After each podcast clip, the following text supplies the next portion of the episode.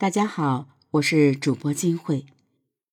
在清朝光绪年间，江苏省嘉定县城有一名家嫁女，请来了一个名叫徐文达的修容师傅为女儿娇娘开脸。娇娘长得肤白貌美，徐文达的双手在她的玉面桃腮上摸来抚去，竟不自觉间心猿意马，邪念陡生。若不是娇娘身边有一老仆相伴，徐文达真想捧着娇娘狂吻一番。娇娘察觉了徐文达目光异样，生气的瞪了他几眼。当天晚上，徐文达辗转床褥之上，失眠的难以入睡。徐文达心中暗暗想到：今生不能与这样的美人同床共枕，岂不枉来人间一趟？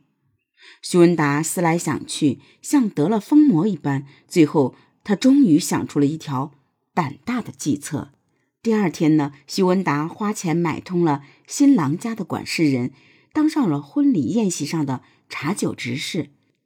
吉时一到，鼓乐齐鸣，新郎夫妇拜天地，给父母奉茶，最后把新娘送入洞房。新娘送入洞房后，新郎在院里张罗接待亲友，没有安排专人扶持新娘。新娘娇娘只好头顶遮羞布，静坐在鸳鸯帐中。黄昏时分呢，徐文达假装在前院忙活了一会儿后，趁人不备，悄悄溜进新房。他二话不说，背起新娘子就往门外走。新娘子头上顶着盖头，看不清楚来人是谁。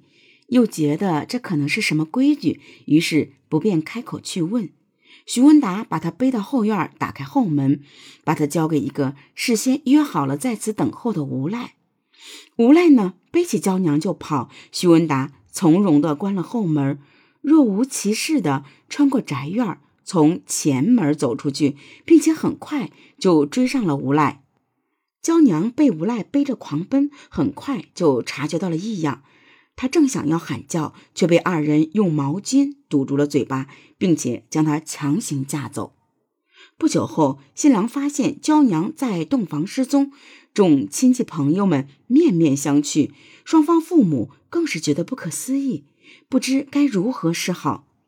就在众人一筹莫展、心中焦急万分的时候，昨日陪伴着娇娘的那个老仆人赶紧给新郎说。徐文达最为可疑。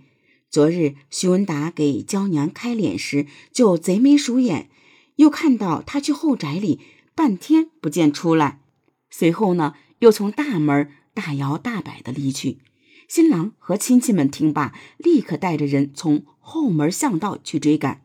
后门巷道又深又长，新郎带着人一边追一边喊。娇娘听见喊叫之声，连连踢打挣扎，使得徐文达与无赖的速度慢了下来。眼看着追赶之声越来越近，无赖便丢下徐文达和娇娘，只顾自己逃命而去。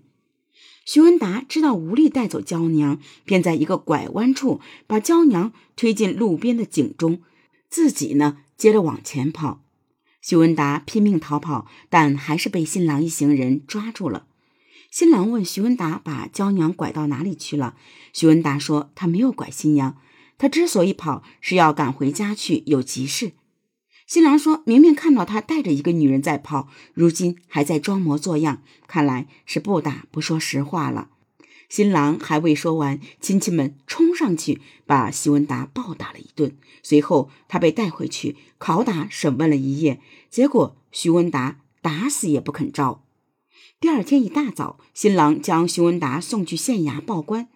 嘉定县令张正看了状纸之后，逼问徐文达娇娘下落何处。徐文达起初还在抵赖，但是被杖责了二十大板之后，又动用了夹棍之后，徐文达才如实招供。张县令带着众人去那口井边勘验打捞。当尸体打捞上来时，众人却一个个惊讶的目瞪口呆。这井里哪有什么新娘的尸体？明明是一具男尸。这具男尸头破血流，样子十分恐怖吓人。这真是怪事一件，井中不见新娘尸体，却捞出了一具无名男尸。